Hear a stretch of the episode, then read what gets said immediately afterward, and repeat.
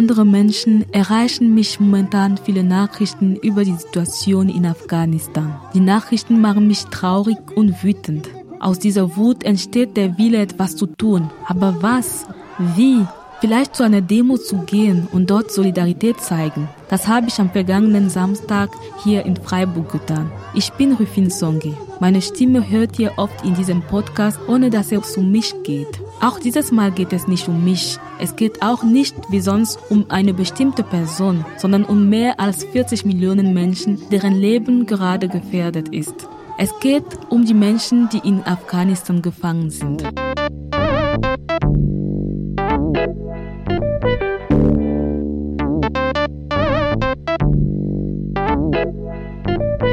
Aktiv. Aktiv sein, sich engagieren. Mit Flucht- und Migrationshintergrund. Migrativ. Migrant und aktiv. Ein Podcast von Our Voice bei Radio Dreieckland. Wir sind Teil vom Netzwerk Medienvielfalt.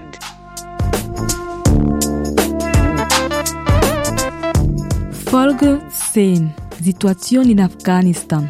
Was passiert mit den Listen? In privaten Gesprächen, aber auch am Arbeitsplatz kommt das Thema Afghanistan häufig vor.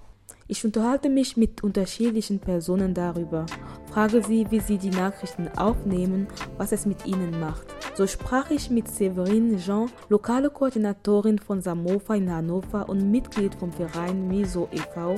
Sie erzählte mir am Telefon, wie diese Situation sie bewegt. Also am Ende meines Urlaubs und ich saß dann im Zug nach, äh, also von Köln, so Köln nach Hannover und hier, also ich habe schon angefangen, mir ähm, Gedanken zu machen oder zu überlegen, was ich denn machen könnte hier vor Ort. Noch dazu, und dann, und dann habe ich wirklich so im Zug habe ich wirklich geweint. Ja, also ich habe mir auch, ich habe eine Reportage gesehen, geguckt und ich habe wirklich geweint und ich müsste auch äh, stoppen, weil ich dann nicht mehr konnte. Also das war wirklich, das hat mir sehr, sehr tief, also ja, tief betroffen. Severin ist Französin. Sie hat in Afghanistan keine Familienangehörigen. Sie kann daher das Video stoppen. Genau wie ich. Ich kann entscheiden, welche Nachrichten ich darüber lese, welche Videos ich mir anschaue. Wenn es mir zu viel wird, höre ich auf. Aber Afghaninnen, die hier leben können, es nicht. Sie bekommen ständig Nachrichten von Freundinnen und Familienangehörigen, die in Lebensgefahr sind. Sie lesen Berichte, sehen Videos, die von der primären Quelle stammen. Viele Nachrichten, die uns gar nicht erreichen, weil sie auf Phase sind und nicht übersetzt werden.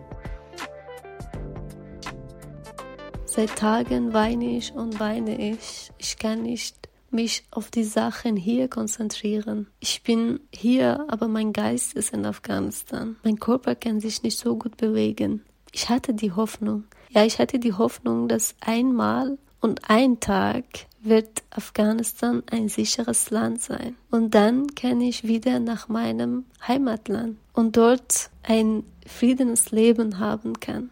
Aber das stimmt nicht mehr. Viele haben das Land verlassen müssen, so wie wir. Viele sind dann auch dort gesperrt geblieben und können nicht raus und haben Todesangst vor Taliban. Meine Freundin habe ich eigentlich bin ich seit Tagen mit denen im Kontakt und frage ich ständig, wie, wie es denen geht. Denen geht es natürlich nicht gut.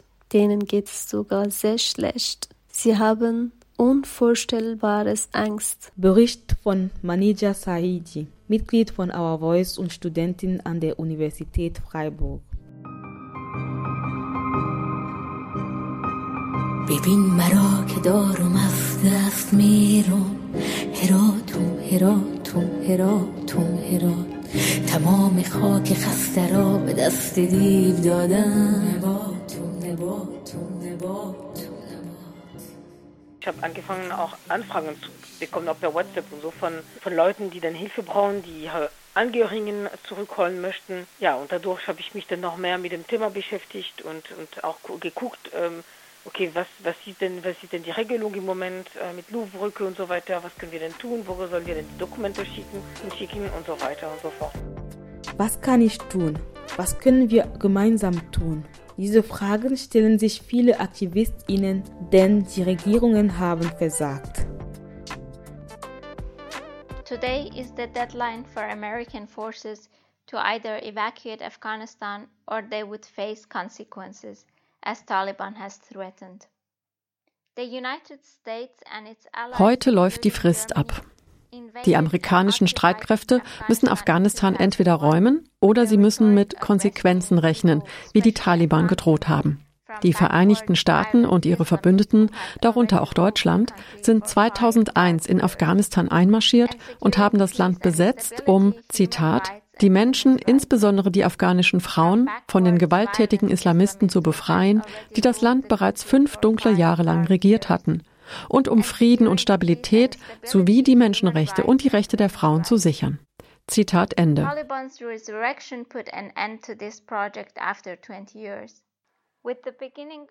Die Wiederauferstehung der Taliban setzte diesem Projekt nach 20 Jahren ein Ende.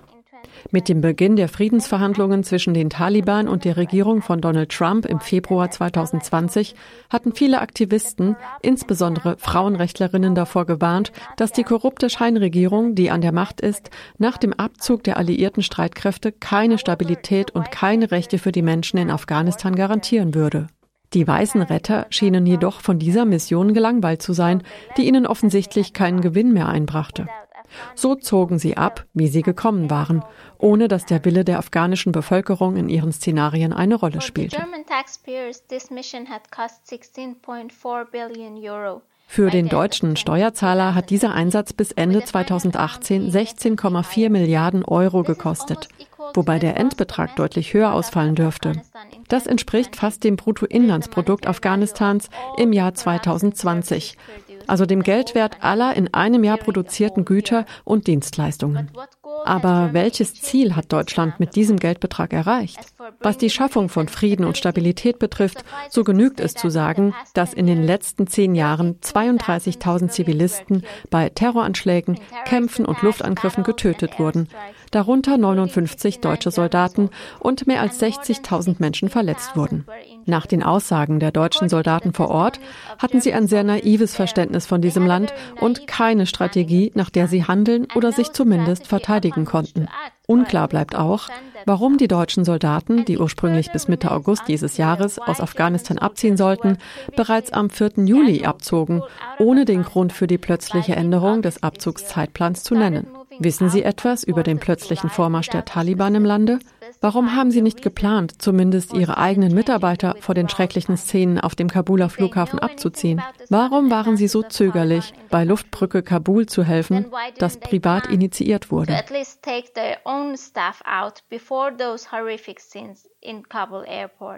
Why were they so reluctant to help with Luftbrücke Kabul? which was initiated privately. Statement von Matab Mahbub, Gründerin von Migrant Moms Mike.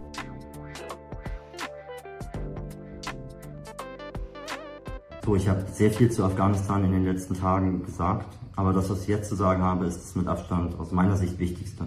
Es wird eine Zeit geben, da muss man dieses Versagen der Bundesregierung aufarbeiten, aber jetzt ist erstmal die Zeit der Rettung, der Evakuierung. Wir haben mit vielen Organisationen, auch in Absprache mit der Bundesregierung in den letzten Tagen organisiert, dass wir einen Charterflieger haben, einen Flieger, der nach Kabul fliegen kann, um die Evakuierung zu unterstützen. Das ist ein großer Erfolg, das war viel Arbeit, aber jetzt sind alle Formalien geklärt. Wir haben darüber nicht öffentlich kommuniziert, weil wir erst sicherstellen wollten, dass der Charterflieger auch wirklich fliegen kann. Und jetzt geht es natürlich darum, wie schaffen wir eigentlich, dass möglichst viele Menschen, möglichst viele Schutzsuchende, die zum Beispiel die Bundeswehr unterstützt haben in ihrem Einsatz, evakuiert werden können. Und das wollen wir mit mehr Charterfliegern unterstützen. Dafür ist es notwendig, dass wir Spenden sammeln. Das ist keine ganz leichte, das ist keine einfach zu organisierende Operation und es ist auch keine ganz billige Operation. Je mehr gespendet wird, desto mehr Menschen haben die Chance auf Evakuierung. Deswegen sind eure Spenden jetzt ganz wichtig. Ihr könnt einen guten Beitrag leisten dazu, dass gefährdete Menschen in Afghanistan ausgeflogen werden können. Und ihr könnt natürlich auch, und das hoffe ich, machen möglichst viele Menschen neben der Spende. Große Beträge sind natürlich toll, aber auch kleine Beträge helfen.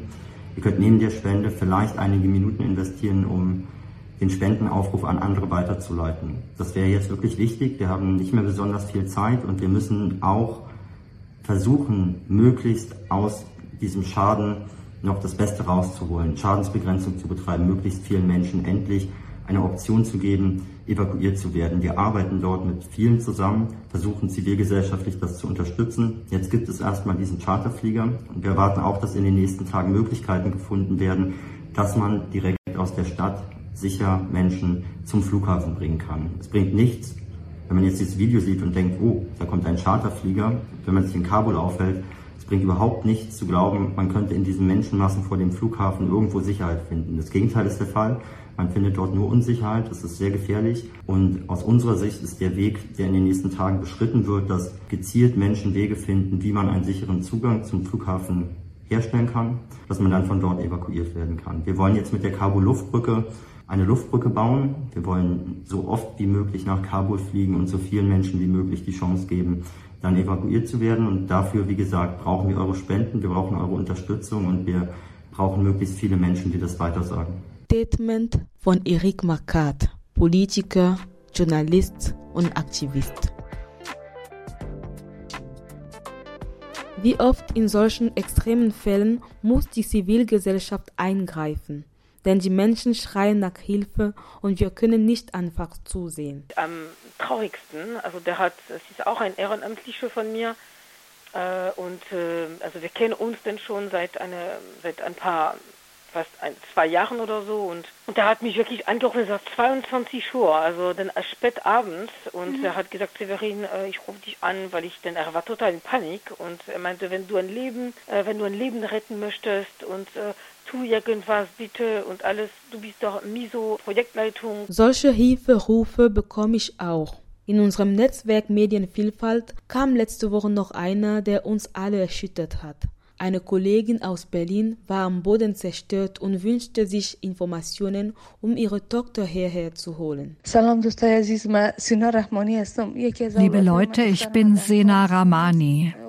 Eines meiner Kinder, meine Tochter, ist in Afghanistan und sie befindet sich derzeit in einer sehr schlechten Situation. Sie lebte früher in Harat, aber als sie sah, wie die Taliban einige Frauen vor ihrem Haus gewaltsam entführten, floh sie mit ihrem Sohn aus Harat.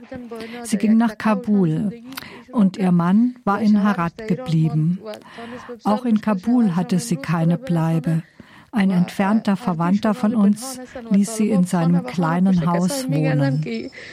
چون ما ژورنالیست بودیم یا فامیلشان در کجا هستن و من نمیتونم زیاد همراه دختر خود تماس هم بگیرم وضعیت ما Ihr Mann hat es nach vielen Entbehrungen geschafft, heute nach Kabul zu kommen. Sie sind beide untergetaucht, weil die Taliban nach Journalisten und ihren Familien und Verwandten suchen. Und da ich Journalistin war, kann ich meine Tochter nicht oft ko kontaktieren, weil ich sie nicht in Gefahr bringen will. Meine ganze Familie war die letzte Woche mit gebrochenem Herzen und am Boden. Ich weiß nicht, was ich tun soll. Wen soll ich um Hilfe bitten? Ich werde alle Kosten für sie selbst tragen. Der deutsche Staat muss sie nicht finanziell unterstützen. Ich arbeite jetzt, ich bekomme nichts vom Jobcenter. Ich möchte einfach nur, dass meine Tochter überlebt und es ohne Schaden hierher schafft.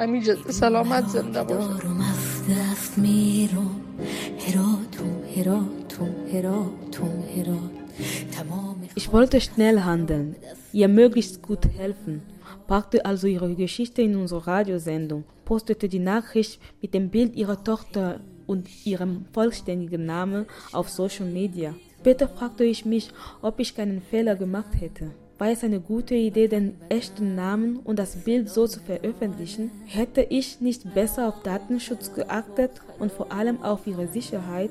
Dann dachte ich, ändert es überhaupt momentan irgendwas? Datenschutz ist ja gerade egal. Um den Anspruch zu haben, gerettet zu werden, müssen die Leute alle Daten über sich angeben. Das steht auf allen Hilfsangeboten. Für Ortskräfte deutscher Organisationen oder Einrichtungen sowie Afghaninnen mit deutschem Aufenthaltstitel gibt es eine neue E-Mail-Adresse, bei der man Fälle melden kann. 040.krise16.diplo.de Zwingend darin enthalten sein müssen Namen aller Personen, Geburtsdaten, Passnummern, Staatsangehörigkeit, Erreichbarkeit via Handy, E-Mail und so weiter. Nach der Versendung erhält man keine Rückmeldung. Wenn man keine Fehlermeldung erhält, bedeutet das, dass die Mail durchgestellt wurde. Kontaktiert werden nur die Personen, die evakuiert werden. Leider sind die rechtlichen Möglichkeiten für Personen, die nicht in die oben genannte Gruppen gehören, sehr begrenzt. Derzeit ist nicht geplant, Personen zu evakuieren, die auf die Familienzusammenführung warten. Statement des Auswärtigen Amtes. Am Samstag ähm, ich, habe ich mit Boris Pistorius und also unsere niedersächsische Innenminister habe ich noch gesprochen und, äh, und mit Doris Schröder-Kopp, unser Landesbeauftragtes für Migration und Teilhabe, wird äh, dafür sorgen, dass diese Menschen zumindest auf eine Liste kommen. Äh, natürlich ist es eine schreckliche Situation und äh, keiner ist dann zufrieden damit. Die möchten auch am liebsten, dass Doris ähm, Schröder-Kopf dann bekommt auch tausende Anfragen. Und sie hat mir dann gesagt, sie hat mir gesagt, Severin, schick uns die Anfragen ja, und dann äh, wir werden die auf eine Liste setzen. Listen. Das ist zu einem der meistbenutzten Worten geworden, wenn es um Evakuierung Afghanistans geht. Aber was bringen sie überhaupt? Was passiert damit? Das, äh, das, das, das weiß ich selber nicht. Das ist beim Aus, äh, Auswärtigen Amt und mehr äh, und sogar unsere Politikern, Politikerinnen, egal, äh, egal aus welcher Partei. Ja, ich meine, die haben auch nicht, die können auch nicht so bewirken, wie sie das wahrscheinlich möchten. Wenn ich eine Anfrage bekomme äh, und auch aus dem Netzwerk zum Beispiel, dann werde ich persönlich an Doris Schröder-Kopf, also unsere Landesbeauftragte für Migration Teilhabe an, an ihrem Büro, werde ich weiterleiten. Ähm, das ist da, was ich machen kann. Vielleicht ähm, haben, das ist jetzt meine, meine persönliche Meinung, vielleicht, vielleicht ist es dann ein Plus sozusagen, ein Mehrwert äh, für, die, für die Menschen, aber mehr, mehr, mehr können wir nicht tun. Das ist das Problem. Das weiß niemand. Hauptsache, die Menschen werden aufgelistet. Als die Listen dann nichts mehr gebracht haben, wurde dann ein Dokument erstellt, wo sich die Leute eintragen sollten. Viele fragen sich, wie viele Namen schon auf diesen Listen stehen. Sie muss ziemlich lang sein. Dass die Listen nicht viel bringen, wurde klar, als am 27.08. die Luftbrücke Kabul nur 18 gefährdeten Ortskräfte aus Kabul in Sicherheit bringen konnte. Wir haben als zivilgesellschaftliche Kabul-Luftbrücke angekündigt, Schutzbedürftigen, die bisher auf offiziellen Listen nicht berücksichtigt oder evakuiert wurden, bei der Evakuierung zu helfen und haben es trotz großer Herausforderungen und massiver Widerstände seitens der deutschen Bundesregierung geschafft. Mit immensem Aufwand konnten wir 18 gefährdete Ortskräfte aus Kabul in Sicherheit bringen. 18 Menschenleben. Dabei hätten es Hunderte mehr sein können, wenn unsere Rettungsaktion nicht aktiv vom Auswärtigen Amt blockiert worden wäre aber jedes einzelne Menschenleben war es wert, die Kabul-Luftbrücke zu starten. Für hunderte Menschen hatten wir eine sichere Unterkunft, haben sie offiziell auf Listen des Auswärtigen Amts registrieren und absegnen lassen, organisierten einen Bustransport über die katarische Botschaft und hätten Menschen innerhalb weniger Stunden an den Flughafen und auf unser Flugzeug bringen können. Offiziell waren die Menschen für die Evakuierung vorgesehen. Die Regierung weigerte sich, eine E-Mail zu schreiben, um den Transport freizugeben. Unser Flugzeug stand bereit. Doch niemand sollte evakuiert werden. Was wir in den letzten Tagen erfahren haben, ließ uns sprachlos und wütend zurück. Während öffentlich behauptet wurde, sich für die schnellstmögliche Evakuierung von Gefährdeten einzusetzen, während sich Heiko Maas persönlich dafür einsetzte, dass unser Flug stattfinden kann und wir ein NATO-Rufzeichen durch die Bundeswehr erhielten, erlebten wir in der Praxis eine bürokratische und politische Verhinderungstaktik. Öffentlich wurde behauptet, dass das Flugzeug erwünscht sei. Doch nach der Landung vor Ort war klar, unser Flugzeug sollte keine Menschen evakuieren. Als Portugal unser Evakuierungsangebot für ihre afghanischen Ortskräfte dankend annahm, versuchten deutsche Diplomaten offenbar zu erzwingen, dass das Flugzeug niemanden evakuiert. Das wurde von deutschen Diplomaten offenbar klar an die US-Behörden kommuniziert. Wir sollten nicht erfolgreicher sein als die Bundesregierung. Wir sollten scheitern damit das Kartenhaus der Evakuierungsaktion der Bundesregierung nicht in sich zusammenfällt. Auszug aus dem Statement vom 28.08. der Organisation Luftbrücke Kabul. Außerdem werden die Menschen durch diese Listen klassifiziert. Was passiert mit den Menschen, die die genannten Voraussetzungen nicht erfüllen? Die Afghaninnen mit afghanischem Pass, die nicht mit deutschen Organisationen gearbeitet haben, die keine Familienangehörigen in Deutschland haben. Ist ihr Leben denn weniger wert als die anderen? Haben sie es nicht verdient, gerettet zu werden? Eine Stellungnahme des Bundesverband NEMO, Netzwerk von Migrantenorganisationen, drei oder vier Punkte, die die Migrantinnenorganisation fordern. Deutschland muss eine vorreitere Rolle in der EU übernehmen, um schnell und unbürokratisch jetzt und unmittelbar Menschen aufzunehmen, deren Leben in Afghanistan durch die Taliban in Gefahr ist. Die Aufnahmebereitschaft der Bundesländer ist dringend zu berücksichtigen. Darüber hinaus muss afghanischen Geflüchteten, die zurzeit in Deutschland leben, ein sicheres Bleiberecht gewährleistet werden. Und zuletzt, die Abschiebungen nach Afghanistan müssen auf Dauer ausgesetzt werden, weil ja, in der letzten Zeit wurden immer noch Menschen abgeschoben nach Afghanistan. ببین مرا که دارم از دست میرم هراتون هراتون هراتون هرات Machtlos und wütend. Aber es kommt ein bisschen Licht in die Dunkelheit. Die Luftbrücke Kabul konnte am 28. August 189 Menschen in Bussen mit amerikanischer Unterstützung in den Kabuler Flughafen bringen. Von dort wurden sie mit einer Militärmaschine der USA ausgeflogen und warten derzeit in Doha und Riyadh auf die weitere Reise. Aber es ist noch nichts gewonnen. Wer helfen möchte, soll sich weiter informieren, an Demos teilnehmen, E-Mails ans Auswärtige Amt schreiben und Druck ausüben und spenden an Organisationen wie Luftbrücke Kabul, die dafür sorgen, dass die Menschen in Sicherheit kommen. Je mehr wir sind, desto erfolgreicher können wir werden. دست میرم هراتون هراتون هراتون هرات تمام خاک خسته را به دست دیو دادم.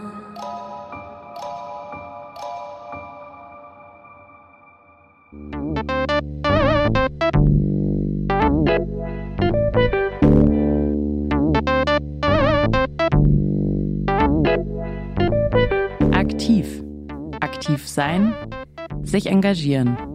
Mit Flucht- und Migrationshintergrund. Migrativ. Migrant und aktiv. Ein Podcast von Our Voice bei Radio Dreigland. Wir sind Teil vom Netzwerk Medienvielfalt.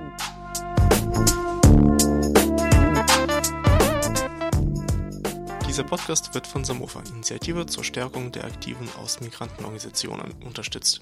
Zu finden ist der Podcast auf rdl.de slash our-voice oder colorfulvoices.net, auf Instagram unter dem Ad migrativ und auch allen Streaming-Seiten iTunes, Deezer, Spotify, Google, Podcaster.de und so weiter. Folgt uns gerne.